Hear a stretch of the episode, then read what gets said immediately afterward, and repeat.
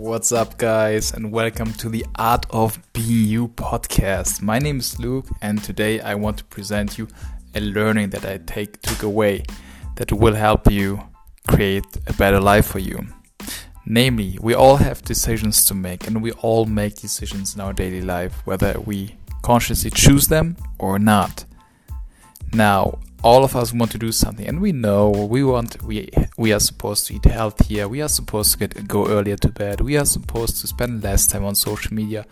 We are supposed to do this and that but we don't right?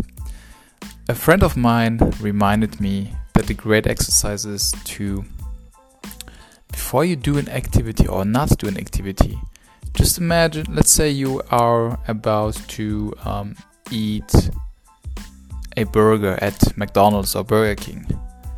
Then you imagine yourself when you do it. What are the consequences of doing it all the time, again and again? Picture yourself a few years in few years in advance when you do it again and again. Pretty negative, right? And how what are the, the consequences of you not doing it? And what can you do instead? Okay, you don't do it, you eat something healthy and you do it again and again. How do you look in one, five, ten years? Pretty healthy and full of energy and that's how and then it's pretty much much easier to do the healthy and right choice right? We short we always only uh, most of us only see the short term costs the the the pain that we go through and thus uh, have to go through when we want to do the the right things. And so we postpone the right things and do the easy stuff, which long term is not the right thing to do for us.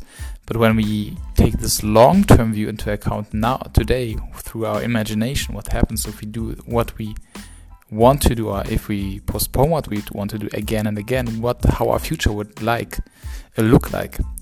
I believe that's a very effective tool to do the things that we know we are supposed to do and then create a better life for ourselves. I hope this helps you. It certainly helped me uh, today making good decisions. Thanks to my friend.